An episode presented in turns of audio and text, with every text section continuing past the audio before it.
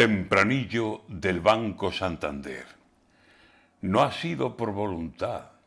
Han necesitado un juez para que aflojen la mano en el Banco Santander. Ya estaba bien del abuso de cobrarnos por meter y cobrarnos por sacar, y con ese plan, después, comisiones al cliente por todo. Ya estaba bien. Qué alegría da que frenen al abuso del poder del dinero y que el abuso lo tengan que devolver. Cobrarnos por un ingreso, por sacar lo que mío es. Era una sierra morena lo que el Banco Santander levantó en sus mostradores. Y se acabó. Ya está bien. La comisión como faca y encima del cuello el pie. Leña al mono. Y si copiaran los listos del interés, que la justicia los ponga como al Banco Santander.